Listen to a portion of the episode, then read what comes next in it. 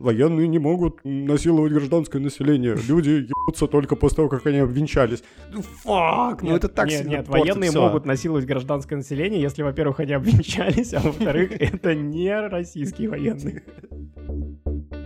Читала второй раз э, и думала, блин, что происходит с авторкой?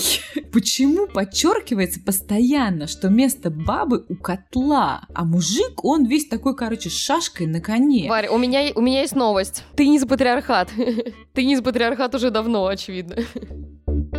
Вот представь, что ты смотришь «Ходячие мертвецы», 8 серий, чуваки сражаются против Мгм. зомби, и в восьмой серии Мгм. Почему-то, во-первых, прилетает метеорит, а потом выходит Годзилла просто. И, и они такие, «Ай, в следующем сезоне мы будем сражаться против Годзиллы. Зомби — это уже не важно. Вот Годзилла — это реальная проблема.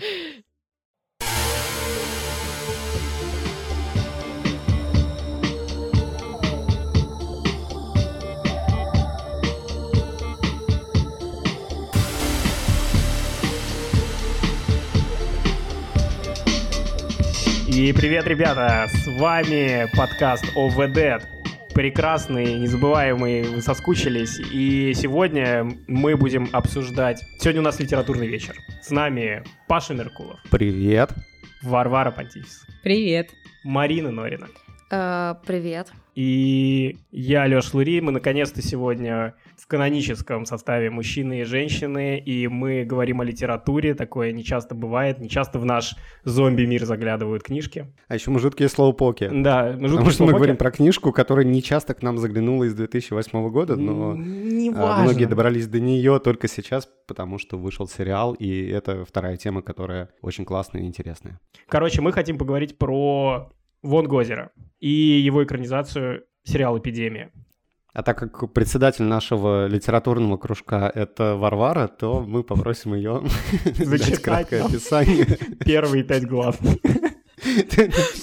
того, что же такое роман Вон Гозера и его продолжение. О боже. Ну, в общем так, в кои-то веке на горизонте появился роман про апокалипсис э, российского разлива. Наш родненький апокалипсис в компании крепких русских хозяйственников. Это роман Ван Гозера Яны Вагнер, а также его продолжение, которое мы тут, я думаю, тоже сегодня затронем, «Живые люди». Короче, на России, ну, вообще на весь мир обрушивается какой-то чудовищный вирус, который с невероятной скоростью выкашивает население. И в центре этого всего оказывается героиня, ее муж, ее 16-летний э, сын. И дальше события разворачиваются стремительно. Они начинают от этого вируса убегать с э, совершенно странной компанией друзей и соседей. И это не пыщ-пыщ-пыщ-пыщ-пыщ роман, а такое насыщенное глубоким психологизмом и женскими страданиями повествование. Вот так. Такая Анна Каренина в окружении мертвецов. Вот для меня это был действительно шок. То есть я ожидала, что это очередной роман такой антиутопия, постапокалипсис, о боже, о боже, мы все умрем, там все достают охотничье оружие, начинают всех стрелять, бегать и прыгать. А тут Да-да-да. внезапно такие переживания, глубоко прописанные герои. Ну, Это женский не роман, так, получается? прям очень Просто глубоко. понравилась история про теток, которые делят мужика, да, и за этим супер интересно. Да, да, да, да. Да, ну, не почти. то, что понравилось. у меня, кстати, Замаскированный это- женский роман. Очень деликатно, да, обошла вот эту основную фабулу романа, что герои не просто так спасаются в компании друзей. Подожди, я не хотела делать этому роману сразу антирекламу, потому что Мгм. на самом деле мне кажется, что он многим может показаться своего рода женским. Я не зря, когда мы с вами об- обсуждали это предварительно, употребляла очень много слова «страдания». Вот, с одной стороны, он действительно классный, с другой стороны, на определенном моменте мне это просто достало, реально, эти переживания. Там жена текущая, жена э, предыдущая, этот бедный Сережа, который совершенно не бедный, а просто дурак, между ними рвется и разрывается. Это как-то, ну, такое уже, «А, где уже кровь кишки, о боже. Ну, я должна сказать, что несмотря на то, что у нее много вот такого женского нерва, может быть, благодаря вот этому там случается какая-то офигенная сцена, которая написана просто курсивом, когда женщины сидят в кругу, разводят костер, и просто как первобытные Да. какие-то тетки какими-то делятся историями. И они были врагами, Да, и это- они пьют это- водку да, из одной бутылки. Это просто потрясающая сцена, и не хочу рассказывать, ее невозможно даже пересказать. Но, возможно, благодаря вот такой вот женственности, пониманию женщины, вообще места женщины в этом постапокалиптическом мире. У, у Вот, Вагнера. ты знаешь, это уже вторая часть «Живые люди», и э, про нее у меня не- несколько уже другое мнение. Ну, наверное, А, да, она там повзрослела уже просто, да. Ладно, ну, для, для тех, кто все-таки не читал, это действительно роман, следующий каноническим принципам условного там апокалипсиса, эпидемии и конца света. Это в какой-то мере роуд, как сказать, роуд-муви про книгу роуд, роудбук. Ладно, в общем, это, а, это путешествие. И э, то, о чем вы начали говорить как э, об отрицательной штуке, это на самом деле, наверное, его сильная сторона, потому что до этого у меня есть ощущение, что в, в эту тему погружались только такие потные мужики, которые очень любят э, разбираться в моделях винтовок и в моделях То есть это как автомобилей. и девушка вот в это вот страйкболе, да? Неважно А какая, здесь- пожалуйста. Да, а здесь э, это, э, это достаточно свежее восприятие всего жанра. Это другой совершенно персонаж. Это не чувак, который, а, тут я прострелил ему коленку патроном 5.56, а потом взял нож и отрезал левое ухо. Нет, это нормальный, нормальный, черт побери, человек, у которого есть какие-то свои переживания. И да, э, это роман, в котором происходит ад, но он происходит э, как бы в двух слоях. Первый слой — это вот все, что происходит с ин- инфекцией, карантином города, эвакуациями, обманом людей, предательством, вот все, за что мы очень любим эту тему. А второй — это та тусовка, в которую собрались выжившие главная героиня, она, по сути, увела мужа из э, старой семьи, Но, но, но, но, муж- но, но, он сам ушел. ну, ладно. А, окей, как бы это тут не так важно. Она сейчас живет с чуваком, у которого есть бывшая жена и ребенок. Он не смог их оставить в умирающем городе, поэтому он притащил их э, с собой. И, в общем-то, это максимально нехороший сетап для того, чтобы выживать. Куча женщин, которые друг друга не очень сильно любят, у них еще дети, у них Еще а, с беременная ними женщина. еще едет. Да, с ними едет. В книге, кстати, ее не было. Если бы я представлял, да, идеальную группу для выживания, вот это, она была бы абсолютно не такой, не папа, которому волокордины надо капать постоянно, не там две тетки с истериками и с маленькими детьми, а все-таки более какая-то а, сильная, э, э, Ну, сильная ты мужская понимаешь, что группа. она более реалистичная, Паша? И, скорее всего, мы так и выживали бы.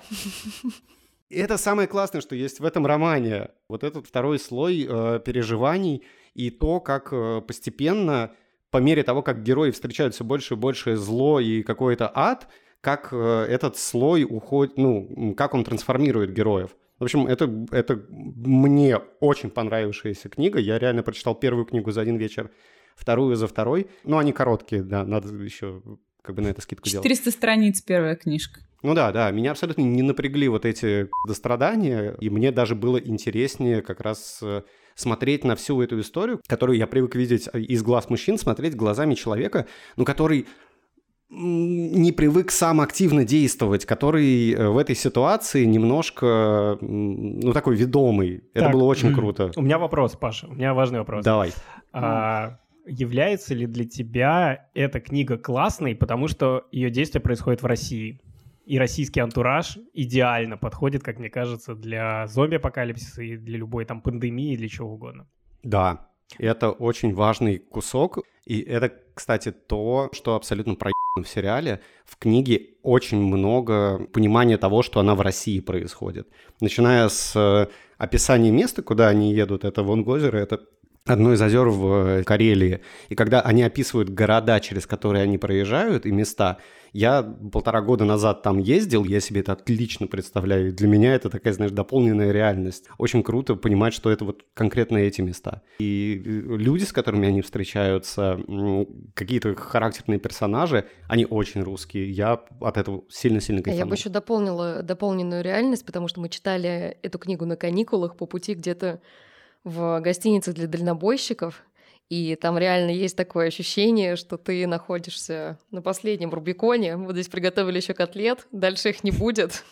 Просто ветер гоняет мусор, но тебе нужно ехать вперед, потому что ты очень хочешь добраться до базы там какой-нибудь достопримечательности.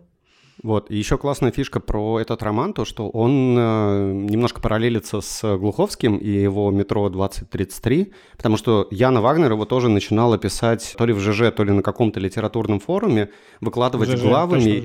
В ЖЖ, да? Мгм. Ну да, и вы- выкладывать главами, быстро собирать фидбэк и от этого развивать дальнейший, дальнейший сюжет. И вокруг романа есть совершенно бешеная комьюнити людей, которые все это до сих пор обсуждают. И, конечно, когда появился сериал, это вдохнуло новую жизнь э, в это комьюнити, и у всех сильно бом- бомбануло от того, что там происходит. В смысле, а что там Ну- происходит? Сериал отличается от книги, я такой камин должен сделать. Я-то книгу не читал. Я только посмотрел сериал, причем за один день. Я замарафонил весь первый сезон за один день.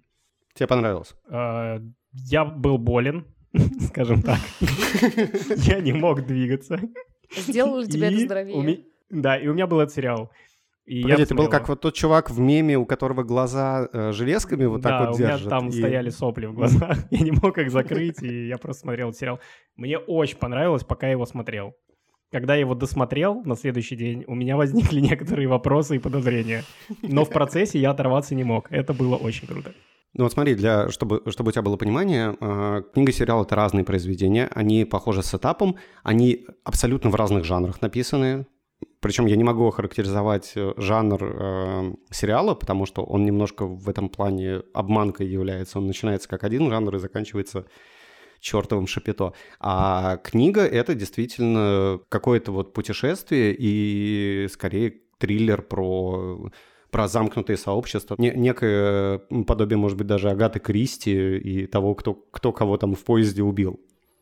Ну, короче, да, был 2008 год и книга, и тут внезапно сняли прекрасный сериал по мотивам. Он снят, я так понимаю, специально для ТНТ. Мгм. Павлом э, Костомаровым, который известен как, э, ну, как документалист. Он снимал проект «Срок», который выходил на ленте, а потом э, где-то еще, по- по-моему, потом Он просто на оператор, YouTube. он оператор, И он- не режиссер. Он, он оператор, да, на куче фильмов, и он был режиссером во втором сезоне сериала «Чернобыль». С мутантами, которые... И, кстати, этот сериал был отобран в программу Канского фестиваля. Вон Гозера. Да. Ван Гозера? Эпидемия. Отлично. То есть это не шлак, чтобы все наши слушатели понимали, что это какой-то очередной российский сериал, типа, что, зачем его смотреть? Вот это, кстати, было гигантское предубеждение, которое мне нужно было преодолеть. Я понял, что до подкаста я точно не успею прочитать две книги, потому что я читаю очень медленно, но я решил схитрить и посмотреть сериал. Ну, типа, фабула одна и та же, я буду знать, что там происходит, и, в принципе, заодно узнаю, как там российское кино вообще поживает, и сериалы. Тут я увидел, что реально сериал отобран для показа в Каннах. Я посмотрел каст, я посмотрел трейлер сериала, и я понял, что это, наверное, будет недешево, скорее наоборот. И вот я хочу про плохие стороны сериала сначала сказать. Мне кажется, что, как и российское кино, этот сериал очень, быть, очень хочет быть похожим на западный сериал.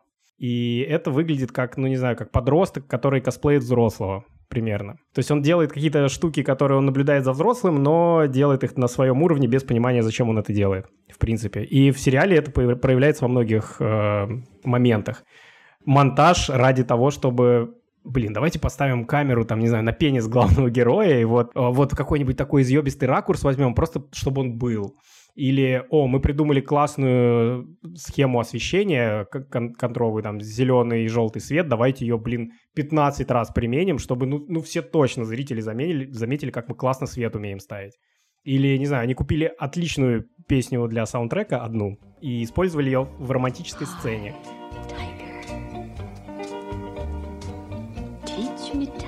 Но потом они начали использовать ее во всех романтических сценах, вообще просто подряд. Вот типа показывают двух этих подростков, включается эта песня. И, Мгм. и вот такого наивного очень много в сериале. А еще там есть странные вариация саундтрека 28 дней спустя. Сто, наверное. Сто? А что? Хорошо живешь. Да, неплохо живу. И жена у тебя. Дай бог каждому. Таких только за деньги дают, да? Слышь, ребятки, давайте так, чтобы вы как немножко понимали. Вот это вот на фотографии, вот этот вот генерал внутренних войск, Павел Павлович Батарев. Вот это рядом серьезный дядя. Майор Следственного комитета Саня Семенов. Ну так бы сразу и сказал. Чего так бы сразу? Ну так бы и спросили сразу. Тут, блин, заходите. как раз.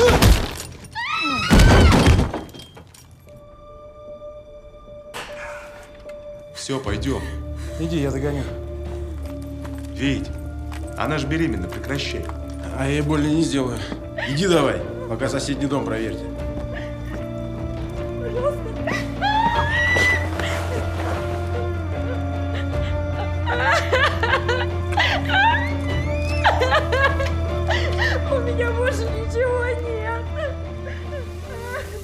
Ну, то есть они по А, да, я тоже музыки внимание, Нормально кстати. так отовсюду вообще. Отовсюду, не стесняясь, наворовали. Меня так это покоробило. Прям было неприятно. Просто, Деньги на спецэффекты есть, на музыку нет. Короче, чувак, который отвечает за музыку, он очень любит Дэнни Бойла. И очень любит все его саундтреки, поэтому все просто Нет, своровано. видно, 28 дней видно спустя что люди, пекло. которые это делали, они любят действительно 28 дней спустя и голливудское кино, и голли- голливудские сериалы, но они любят это наивно на уровне копирования. Типа, вот там это было классно, давайте себе это возьмем, сделаем так же, и у нас тоже будет классно. То есть это не переосмысление, это просто ну, прямое копирование, которое, увы, не всегда работает в той эстетике, которую они пытались донести до нас, в эстетике России. А вот что самое крутое в сериале, это как раз наша родина, черт возьми, в жанре постапокалипсиса. Это дико круто. То есть, наконец-то я увидел, что этот жанр, он просто, просто создан для российских реалий, создан для формата сериала, для формата роуд-трипа, для формата маленьких камерных историй, которые происходят по пути. И то, что Россия уже выглядит как страна, пережившая постапокалипсис, и можно не тратиться на декорации во многом, уже все выглядит очень антуражно и классно. А с- Когда за МКАД выезжаешь, да? Это, да, это еще один плюс сериала гигантский. Э, Вот от этого я был просто в восторге. Слушай, а тебя не покоробило то, что Россия даже в постапокалипсисе у них выглядит слишком сладко? Ну, то есть, блин, она очень Для, прилизанная. для героев Давай она говорить выглядит честно, сладко. как бы раз- Подожди, кого-то там по пути мочат Нет, и нет, нет, я затаптывают. Для героев она выглядит сладко. Я, я про визуальное отображение. То есть, эм, если говорить про картинку, ну, во-первых, претензия к тому, что режиссер очень сильно дрочит на монтаж. Я ее понимаю, но я не очень могу с ней согласиться. Для меня это то же самое, что Заку Снайдеру такое предъявлять. Ну, просто есть чуваки, Мгм. которые визуалы. И режиссер, он из, э, из операторов и Мгм. пришел. Поэтому для него это очень важно. Для него это дополнительные художественные какие-то способы что-то рассказать. Я говорю не об этом. Я говорю про то, что картинка слишком вылизанная. То есть ты смотришь на эту Россию, и это Россия с открыток, даже в Да, да, зомби-апокалипсисе. конечно, Белый Это, это карамельная снежок. Россия. Вот, эти, вот этот бар придорожный в, в метели, там играет шансон. Это, это смотрится дико уютно, хотя в реальности, если бы ты в такое место приехал, ты бы даже заходить не захотел, скорее всего. Это, да, это такой, ну, такой глянец, как бы, карамелька. Ну, то есть, чтобы показать настоящую Россию апокалипсиса, может быть, было бы честнее операторский подход э, того же самого Звягинцева взять или Быкова и показать, знаешь, чтобы скатерть была а, клеенчатая и жирная, чтобы вот, типа, сфокусироваться на правдоподобности. Это был бы другой сериал просто, и это был бы, ну, скажем так, это был бы не мыло, чем сериал по большому счету является. Это просто дорогое мыло про двух теток, которые не могут поделить мужика, и про, скорее, страдания мужика, а не женщин. Ну, в сериале, по крайней мере. Он такой, а, типа, это ли это, вроде ничего, а это тоже ничего. Ну, немножко таких веселых тоже. аттракционов, качелек с какими-то неожиданно взрывающимися самолетами, бабах, там, или шпионами Да, но в, конечном счете все оказываются в теплом, уютном домике, у каждого есть э, постель, одеяло, и можно, по очереди заниматься сексом. Вот, ну, по сути, это мыло. Если бы это снимал Звягинцев, конечно, блин, там секс был бы в сугробе, у кого-нибудь бы отмерз член, там началась гангрена, все это показывали бы крупным планом, все бы умерли. Ну а как не пострадать в русском кино? Ты сам говоришь про то, что здесь есть русский контекст и культура. Тогда где страдания? А, Да. Ну, да, страданий, может быть, не хватает, но неважно. Я просто убедился в том, что формула работает. В России можно снять зомби-сериал, это будет гораздо лучше, чем «Ходячие». Это может быть красиво, это может быть увлекательно и интересно. Единственное, что я создателям сериала не ставлю в плюс, они работали уже после «Игры престолов», которая показала, что возможно устраивать мгновенную смерть персонажам. Здесь э, персонажи чувствуют себя все в абсолютной безопасности. Все главные герои с начала и до конца, они просто как блаженные проходят через этот вот э, смерть и ад, и ничто их не может уничтожить. Ни Они просто книжку читали. Ни пули. Да, ни гопники. И знаешь, что там просто- дальше. Да, все, все обтекает вокруг них вот так вот, типа, да, апокалипсис, но наша ячейка общества вот эта, она от начала и до конца без повреждений дойдет. Э, интересно, что вот это вот «дойдем без повреждений» а, в романе прямо отдельно рассуждение главной героини на эту тему есть, что они за все на самом деле платят цену, и все не так просто. Но они платят ее, но они ее реально платят. Ну да. Они ее платят, да. В романе вот эта внезапность смерти, она очень здорово показана. Они совсем не бессмертные. Эм, там, окей, minor spoilers, э, они все-таки в первой книге более-менее все добираются до этого несчастного домика, но то, что начинает происходить потом, показывает, насколько это все было большим везением, все их путешествие и насколько та ячейка, которая образовалась, она хрупкая и просто вот на раз э, ломается, распадается и изнутри конфликтами раздираемая, и чем-то, что снаружи. Вот, наверное, поэтому мне вторая часть понравилась больше, чем первая. Больше внутреннего ну, это, такая, это прям совсем камерная. Камерный, да, да. Я скажу, на самом деле, и первая, и вторая часть, чем мне очень нравится, ну, в отношении триллера и взаимоотношений людей, во-первых, такой ну, реализм, да, то есть можно много рассуждать, и, и вы рассуждали на тему идеального, а, идеальной партии, так сказать, для выживания. Вот, а здесь все произошло так, как произошло бы в реальной жизни, да, то есть ты хватаешь свою семью, и такие тут соседи вылезают, и ты думаешь, ну да, ну, наверное, неплохие чуваки, надо взять их с собой, берешь их с собой. И какой-то еще там твой дальний родственник, и его тоже с собой. И, и в итоге у тебя вроде бы друзья, вроде бы близкие люди, вроде бы родственники оказываются в очень-очень тесном таком пространстве, и дальше такая эволюция их взаимодействия друг с другом. То есть на самом деле все действительно как в реальной жизни. Знаешь, нет такого, как во многих книгах бывает на фоне апокалипсиса, сплочения, единства. Давайте же все вместе выживать. Нет, короче, они все срутся, все друг другу там mm. какие-то подначки, какие-то мерзкие мелкие пакости тетки, разумеется, друг другу делают, там сплетни, что-то за спиной, шу-шу-шу-шу и все прочее. То есть это интересный момент. И то, как постепенно э, с удалением от Москвы э, они как будто бы удаляются от цивилизации, и с них слетает этот налет такой, знаешь, цивилизованности. Причем довольно быстро слетает. То есть буквально там на второй или чуть ли не на, там на третий день пути главная героиня уже... Го... уже, да. Да, уже готова бросить своих соседей, когда они начинают страшно тупить, и даже задумывается, кого бы она, собственно, еще бросила, если бы была такая ситуация. То есть в апокалипсисе мы станем такими токсичными тварями, да, стоит нам. Вот ты знаешь, э, э, это тоже вот эта тема в романе, она же, она же обсуждается. То есть они же встречают там в определенный момент какого-то занюханного интеллигента, да, старичка, вот канонический просто интеллигент. То есть он посреди всего этого пиздеца в начищенных э, ботинках, там в пальто, в шляпе, в тонких очках в золотой оправе, да, и которую он там говорит ей, вот как раз-таки в этих-то обстоятельствах и важно оставаться людьми. Ну и что, и он умирает ну, а потом... на второй день. Ну, конечно. Ну, вот это тоже очень да. показательно. Это тоже очень показательно на самом деле. То, что если ты хочешь остаться человеком, не факт, что ты выживешь. Вот и все. Эмпатичные, милые ребята сдохнут первыми. Эта штука мне тоже гораздо больше понравилась э, в романе, потому что трансформация героев... Слушай, ну, в сериале ее нету. А. Они просто доезжают, и с ними происходят какие-то приключения по ходу. Они доезжают, в принципе, теми же самыми примерно персонажами. Ну, они проговаривают какие-то изменения, знаешь, такой mm-hmm. дурацкий немножко прием, когда ты декларируешь все, что произошло. Ой, я теперь другой человек, я убил человека. Как я буду жить дальше? И идешь трахать одну из своих бывших жен.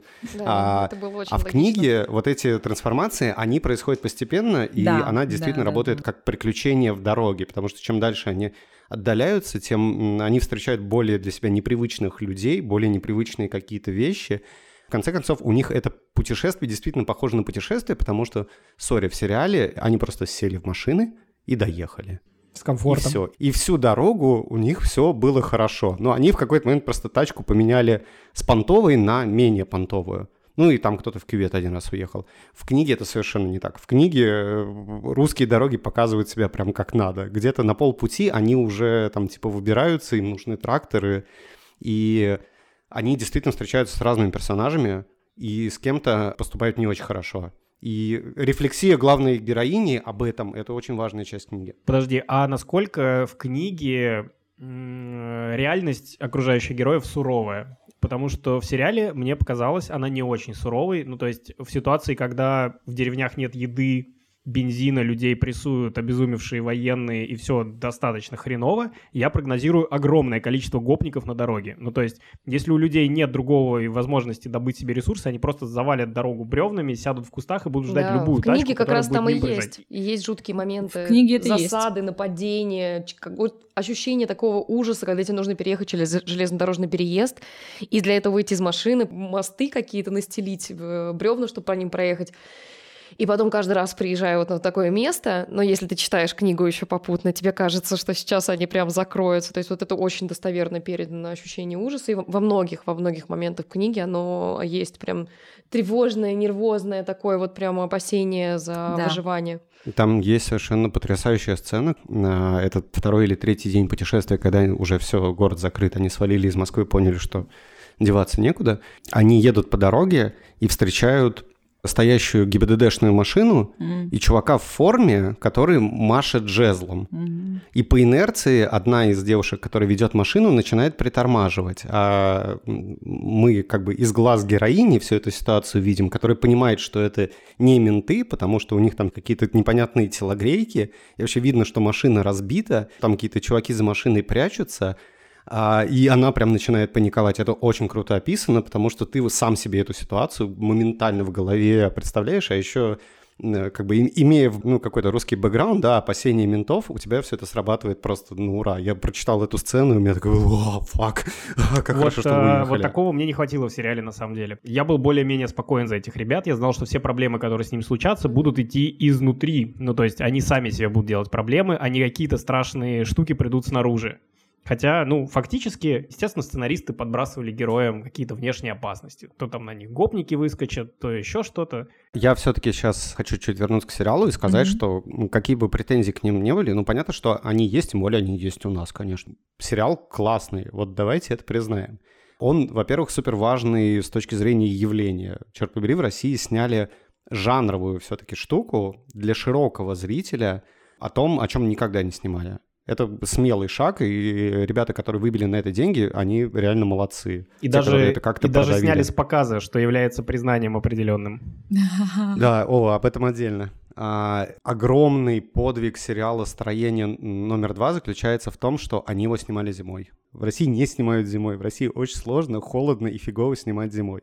Понятно, что здесь э, это там сюжетом обусловлено, но вообще у нас любят, чтобы везде было красиво, зелено, потому что зимой еще и отвратительная картинка получается. То есть здесь чуваки, они реально превознемогали типа объективную реальность. Им надо было снимать красивую солнечную Россию каким-то образом в серой, хреновой, поганой России. Они с этим справились. Он реально круто снят визуально. То есть даже если где-то чуваки там пересыпали фильтров, смотреть его приятно. Блин, он красивый. А, там шикарный совершенно каст. Это, блин, дико приятно смотреть. И просто за все эти вещи, которые он сделал на пути к тому, чтобы у нас появилось, черт побери, нормальное телевидение, нормальные сериалы, за это я ему очень многое готов простить.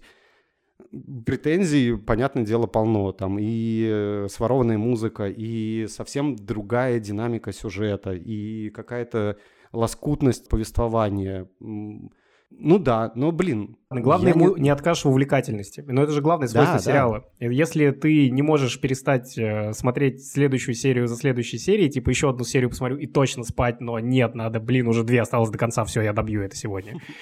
А, это показатель классного развлечения. И он с этой целью точно справляется. Да. Но, блин, ну вопросов после. Вот когда ты перевариваешь все, что ты видел, ты такой, окей. Вот, кстати, в книжке были скрепы вот эта вся тема с религиозностью, oh, духовностью, герои Нет. молились друг другу там по рации, вот, вот это все. Вопро- а, а, а э, сериал, ну я же не смотрела, конечно же, а, один сезон и все больше не будет.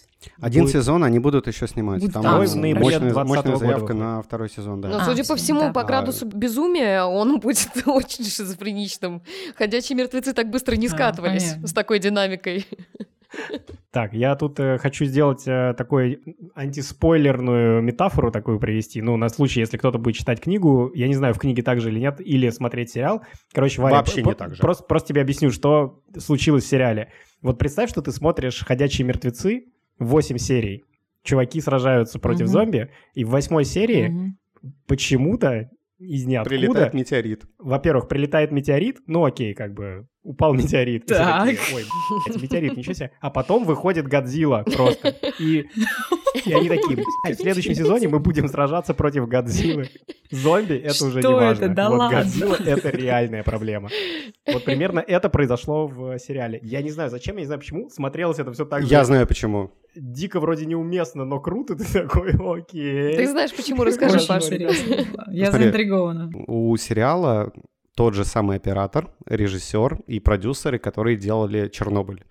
Если вы не смотрели Чернобыль, Черноябль, да? вот то он, по-моему, просто Чернобыль. Эм, Это сериал, где группа подростков в качестве YouTube челленджа едет в Чернобыль, чтобы достать отжатую мобилку. В общем, мотивация крайне сомнительная. У них случаются какие-то приключения, а где-то к шестой или седьмой серии начинает происходить дичь. И конец сезона он, он заканчивается тем, что они попадают в параллельную вселенную, где Советский Союз не распался, стал самым великим государством. И, в общем, там происходит какой-то пол, Ты меня потерял, полная всё. дичь. Где- Ты где смотришь начинается на, Ты смотришь на это эпидемия? думаешь, ти- типа, ребята, стоп. И люди едут на А, машинах. фак, как вы до этого дошли? Зачем, главное? И здесь абсолютно то же самое произошло. Нам начали рассказывать одну историю, э, и потом в нее наворачивают э, что-то еще дополнительно, потом что-то еще, что-то еще, и ты в конце начинаешь немножко ехать э, кукухой. Я, я думаю, у режиссера просто остались идеи еще с э, прошлого проекта. Хотелось Я про, это и, показать. я про это и говорил. У них была методичка, типа голливудский сериал э, от и до, 10 вещей, которые вам нужно применить. И они такие в конце, мы все делаем классно, так, а это что еще такое? Клиффхенгер? Чего? Как мы его сделаем здесь? Ну, Годзилла. мы же просто, мы ж просто хотели закончить. Ну ладно, как бы, хорошо. А, У меня было ощущение, что это как... э, Ну вот представь, тебе звонит в дверь коми-вояжер и говорит, а вы хотите избавиться от пыли в вашей квартире? У нас есть пылесос. Этим пылесосом можно пылесосить вот эти вот штуки, вот эти вот штуки, вот эти штуки. А еще у меня есть соковыжималка. А еще у меня есть бластер и портальная пушка. И вот тебя он начинает наваливать, наваливать, наваливать вот этой информации, и ты через некоторое время понимаешь, что ты находишься в каком-то шизоидном мире, и ты такой типа, нет, мне уже и пылесос тоже не нужен. То есть попытка сказать так много всего, она в итоге ломает всю конструкцию. Ну как можно верить в какой-то апокалипсис, когда в конце все э, чуть ли там не целуются с э, инфицированными, всем на это абсолютно плевать, и, э, блин, с- корейские самолеты падают с неба. Ну типа, А come on, Паша все-таки guys, это сделал. просто Леша странно. пытался обойти осторожно по кромочке. Спойлеры. Подожди, это не шутка, что ли, была? Нет, Нет.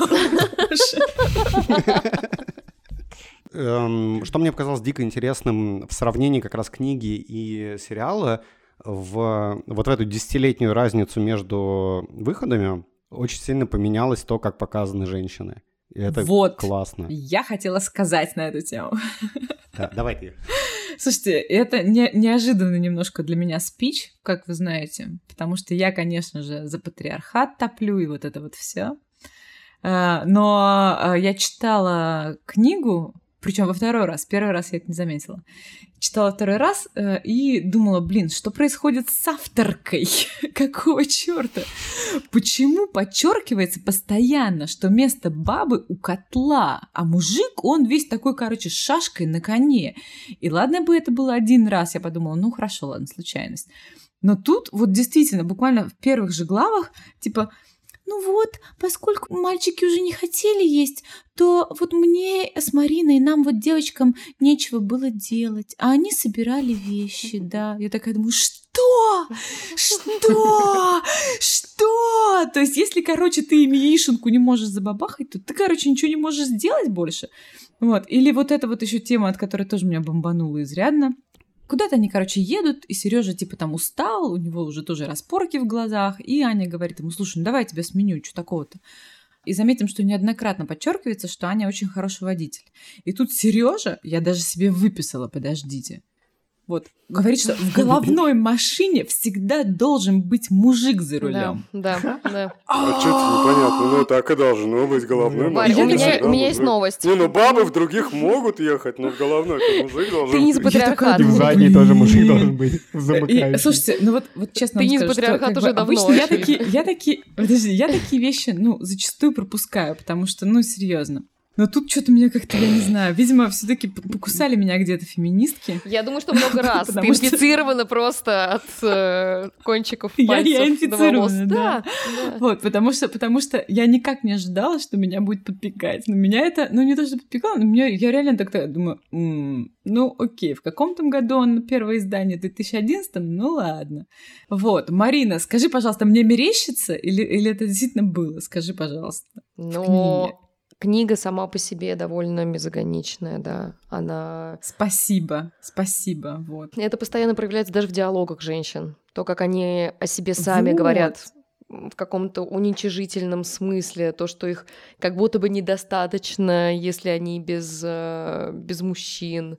И, в общем, как будто бы ощущают Да. такую сильную-сильную неполноценность. И может женщина реализоваться только через э, детей, да, через какое-то там хозяйство. Но, очевидно, во второй книге она повзрослела. И немножечко мудрее, наверное, Немножко. стала, но именно мудрее. Но, опять же, с точки зрения границ э, общечеловеческих, вот там происходит очень много херни. И это касается не только женщин, но и мужчин. Они все друг на друга довольно токсично влияют. И Да. в сериале еще показан психолог, который просто рушит личные границы своих клиентов.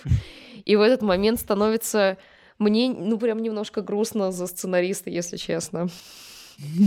За тем, кто за этим стоит. Ну вот, а, да, а в сериале не- непосредственно как бы через э, 10 лет там женщины все-таки больше как акторы выступают. Там есть несколько сцен их активной деятельности. Блин, не хочу спойлерить. а, Там есть э, сюжетная ветка, которой абсолютно не было в книге про военных, которые зачищают деревни. Была в А, книге. И она была там вскользь. А, Ну Здесь этому посвящена отдельная серия с прекрасной а, Анной Михалковой. Блин, она бомбическая актриса, я ее обожаю. А, И, и там сюжет этой серии, он пересекает вот группу этих выживших, которые едут туда к себе на Вангозеро, с людьми в деревне, которые приехали зачищать эти унтермерши, а, и это настоящая русская баба, которая поднимает восстание и ведет за собой всю деревню. Сначала учит их стрелять из каких-то там трофейных наганов, а потом идет, и они мочат целый отряд профессиональных э, спецназовцев в масках. Это очень крутая серия, она совершенно потрясающая, она абсолютно не в духе всего всей истории.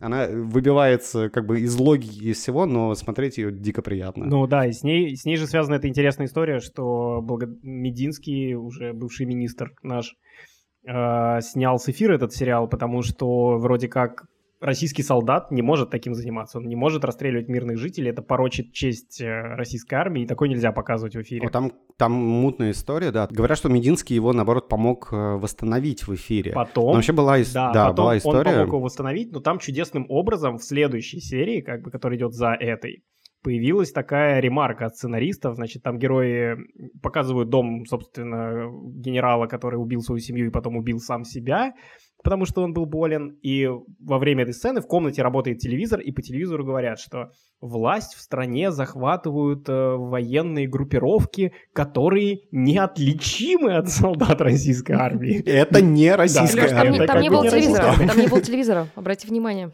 Его даже не показали. Источник звука не показали, потому что пришлось вставлять в последний момент. Да, это, это было очень странно, и понятно, что это, ну, в зомби-жанре это просто троп, типа армия, которая сначала просто ликвидирует всех подряд, и зараженных, и незараженных, и скорее зло, чем добро, а потом вообще выходит из-под контроля и распадается на отдельные бандформирования. Это просто классика жанра. Ну, э, Интересно, как она в нашей действительности сыграла. Снова чиновники, не знаю, не разобрались, побоялись там каких-то, не знаю, своих собственных комплексов. Либо И- не чиновники, это просто какая-то инициатива была на месте, как бы чего не вышло. Ну, да, вот совершенно непонятная классическая история. И для меня вот такая же классическая история, интеграция во всю эту тему православия. Блин, как это, как это неуместно смотрится Вот в сериале. Нет, я, Здравствуйте. я понимаю, что у нас как бы православная страна, ничего не хочу там э, оскорбить У- чувства у нас верующих. государство. В смысле, Много Россия конфессиональная гос- Да, страна. спасибо. Ну, Нет, ну, первым делом окей. светское государство. Слушай, Варя, ну не знаю, на каком уровне светское государство у нас. Президент наш считает, что у нас православная страна, а не светская. И немного раз где об этом говорит публично. Ну, неважно. Э, Короче, э, никого не хочу обидеть, но это так неуместно выглядело. Ну, в смысле, если вы хотите интегрировать э, какие-то идеи христианства в ткань сериала, сделайте, блин, это как-нибудь не так. Священник выходит на дорогу, типа, «Привет, я дед Матфей, кто хочет обвенчаться?» Все такие, «Мы, мы, мы». И они идут венчаться. И очень подробно, и очень долго, и... Ну вот, а особенно как бы комично в этой сцене венчания то, что... Вот смотри, там а, есть персонаж молодой чувихи, которая такая не- немножко нимфоманка. Это, кстати, вот откатываясь к женщинам, то, что 10 лет э, принесли еще э, в плане трансформации женского образа, это то, что показано, что женщины могут просто заниматься сексом. Никогда их берут, никогда их принуждают, а когда они сами этого хотят. Но даже эту мысль в конце они портят, потому что вот девочка, молодой подросток, который нет в книге, которая активно провоцирует э, сына этого Сергея на э, коитус, простите, Суити я просто должен был когда-нибудь сказать это слово. Соитус. Да. Совокупление. А, которая, да, акти- активно его провоцирует на, на плотские утехи, а в конце они как будто объясняют, что это ее поведение, это ненормальное поведение. Нет, она так делает, потому что она травмированная в детстве. И вот они сейчас обвенчались, и все будет у них хорошо. Ну, типа, Демоны это, знаешь, как будто бы. Как будто ребята начали говорить э, наконец-то на нормальном языке со мной. Типа, ладно, давайте вот без этого булшита. Девки могут любить секс. А Бабка люди может могут быть изнасиловать мужика в лесу. мерзкими. Да, да, да. Он, он в эти моменты был жутко правдивый. А потом, когда все это скатывается в то, что военные не могут насиловать гражданское население, люди ебутся только после того, как они обвенчались. Ну, фак, ну это так нет, сильно нет, военные могут насиловать гражданское население, если, во-первых, они обвенчались, а во-вторых, это не российские военные. Ну, да, это старый новый мир. На самом деле мы сейчас, э, ну, я сравню с другими сериалами, на, которые, конечно же, выходят на Netflix, и очень сильно отличается проработка женских характеров. Пока еще, ну, это то, над чем стоит работать. Это все завязано на какой-то, мне кажется, а, психологической компетенции, способности понять, где ты оскорбляешь другого человека, где нет. Но если ты показываешь психолога, например, в таком свете, то неудивительно, что у тебя и женщина немножечко картонная. Я вот сегодня делилась с Пашей то, что забыла даже имена героинь. Я, кстати, знаете еще о чем подумал после сериала? Такой небольшой офф-топ. Я подумал, что сериал про российскую действительность способны снять только в России. Контраргумент к тебе, Лёша, и он называется «Чернобыль Крейга Мейзена». Да, согласен. Чернобыль беспрецедентная штука по вниманию к деталям, антуражу, типажам. Я не знаю, как они это сделали. Хорошо, ладно, снять сериал про тонкую российскую действительность могут в России и британцы, потому что британцы, И- сука, могут все. Они нет ничего невозможного для британцев. А мне, знаешь, по результатам просмотра этого сериала стало интересно. Я делал какие-то ставки на то, что случится условный русский Walking Dead. А, Новый э, Walking Dead не случился. Не отыграна русскость, что очень бы хотелось увидеть, чтобы ну, прям по-настоящему чувствовать, что такую штуку могли снять только ребята в России, потому что они вот что-то по-особенному понимают о том, что происходит. Э, сериал, он снят интернационально. Его, на самом деле, можно прямо сейчас вынимать, добавлять субтитры и класть на Netflix. Он вообще ничего не потеряет. Он может происходить в любом месте. Поэтому второй сезон должен снимать Жора Крыжовников. Давайте подпишем петицию за это. Под ней будет четыре голоса. Короче, я надеюсь и верю в то, что такой сериал еще случится, за который мы все будем жутко горды, но вряд ли это произойдет, пока сериалы идут вторыми. То есть они следуют за тем же Walking Dead, который для своего времени был новаторским. Они, там, не знаю, все, все создатели этого сериала, я уверен, смотрели «Игру престолов». Если бы они задались целью сделать что-то похожее на «Игру престолов», они бы, возможно, сделали хорошо, но никогда бы не повторили успех «Игры престолов». Просто потому, что она уже была. Чуваки, новаторы, уже сделали свое дело.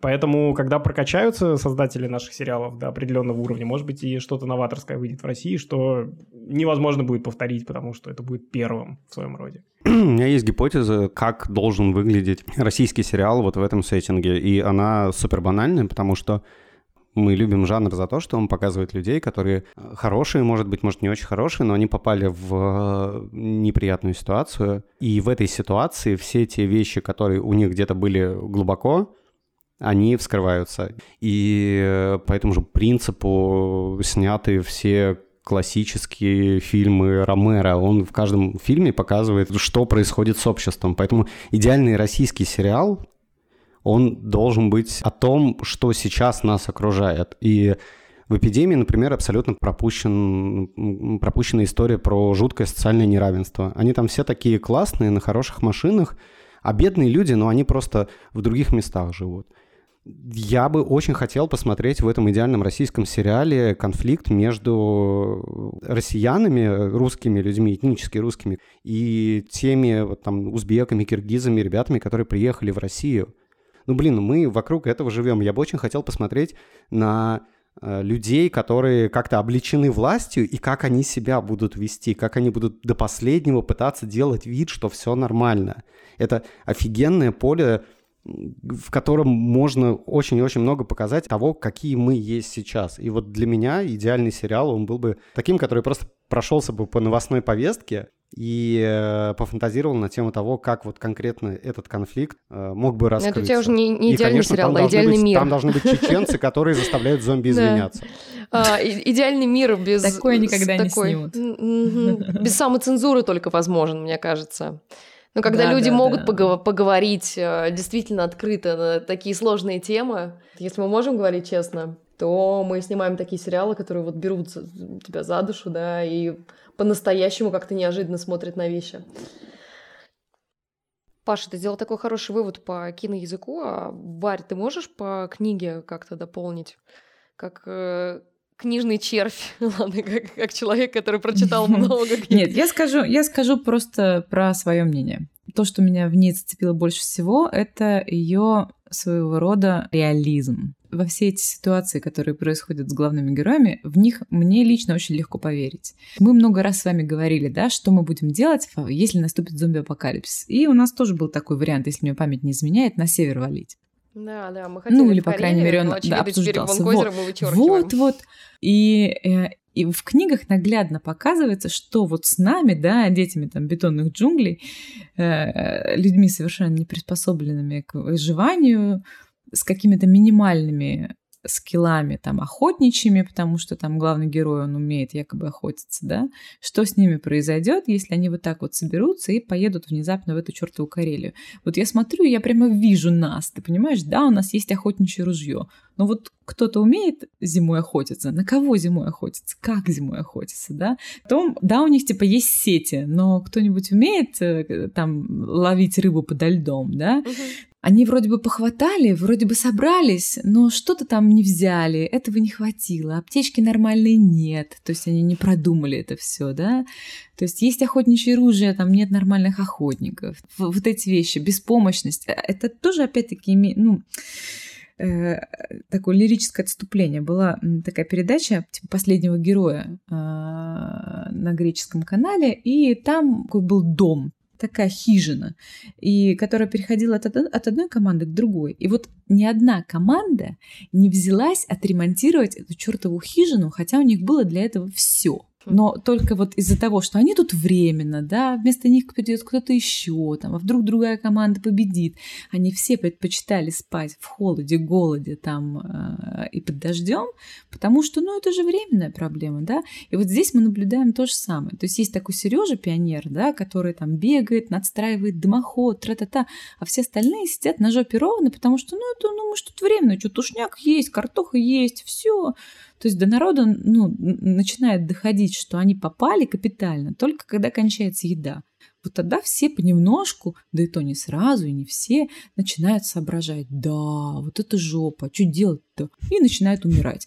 Ну, а, а, и, и вот, и, то есть, вот, вот это, я в это действительно верю. Я верю, что будет, например, там один какой-то энтузиаст бегать, а все остальные будут там лежать на печи и думать, ну что, ну нормально же пока, ну дровишки есть, что, тушняк есть, ну куда суетиться? То есть меня вот это выбесило, то, что они жили там на этом сраном острове несколько месяцев, и банально не, соорудили себе туалет тип сорти. Uh-huh, то есть они uh-huh, все это uh-huh, время ходили uh-huh. какие-то кусты. Меня это просто поразило. То есть вы то, даже, допустим, вот только приехали, у вас еще пока есть еда, у вас еще пока есть силы. Ну, обустройте себе нормальную жизнь. Вы же понимаете, что вы здесь даже, скорее всего, не на пару месяцев, а ну как бы она продолжительное ну, время. Я, я так скажу, Варя, есть люди, фигурирует... которые ремонтируют а. съемные квартиры, есть те, которые нет. А. И мне кажется, важно себя ну окружать вот. первыми людьми вообще в жизни. Да, да. С ними это очень, очень российская тема, чуваки. Вот. Это очень российская тема. Что делают герои Walking Dead, когда приезжают хоть куда-то? Они начинают строить там город, поселение, стены, там возводить Понимаешь? церковь, курей А здесь ни хрена. Что делают эти чуваки? Есть... Они приезжают такие, нажираются? Да. Я в это все верю. Вот то же самое, что когда я, там, мы обсуждали дорогу Кормака Маккарти, что люди становятся там, превращаются в зверей. И вот здесь я тоже, я читаю и верю. То есть мне тоже страшно, конечно, но в это все очень легко верится. И вторая часть, а, она в этом отношении для меня даже более реалистичная, чем первая, потому что первая, там они встречаются, им, конечно, печали и там невзгоды и прочее, но вот только во второй части действительно начинается такое вот прям суровое выживание. Вот так. Короче, да, давайте итог подводить какой-то. Внезапно Вон Гозера, книжка из прошлого, она отвечает на кучу наших вопросов о том, может ли быть апокалипсис в России, где там в литературе русский дух, э, есть ли не банальная зомби-фантастика и еще внезапная экранизация подоспела, дорогущая для российского телевидения. Вот такой вот сюрприз случился. В общем, зомби живые. И как раз сейчас в Китае происходит все самое интересное. Следите за новостями. Мы очень вовремя Уже не только в Китае. Они уже здесь. В это, в это самое время, пока мы тут записываем подкаст, уже... Подписывайтесь на наш телеграм-канал. Подписывайтесь, черт возьми, на наш телеграм-канал. Если вы не подписаны, вы об этом не узнали, вы не узнаете, где нужно выживать, а мы будем вести телеграм-канал буквально до последнего момента, пока не отключат интернет. И мы будем очень активно постить, скорее всего. И мы не отморозим пальцы где-нибудь в Подмосковье уже. Да, у нас есть Patreon, вы можете нам скинуть денег, чтобы мы, нам всем, ребята, купили тушенки, потому что в телеграм-канале мы скажем, куда надо ехать, и если вы будете нам донатить на Патреоне, нам будет что есть всем вместе. Так что это в ваших интересах, черт возьми. На закладке с едой, пожалуйста. Ставьте 200 звезд на iTunes, выводите это все дело в топ, люди должны знать, как, как вообще быть, а кто, кроме нас, им расскажет. Все, всем пока. Пока-пока.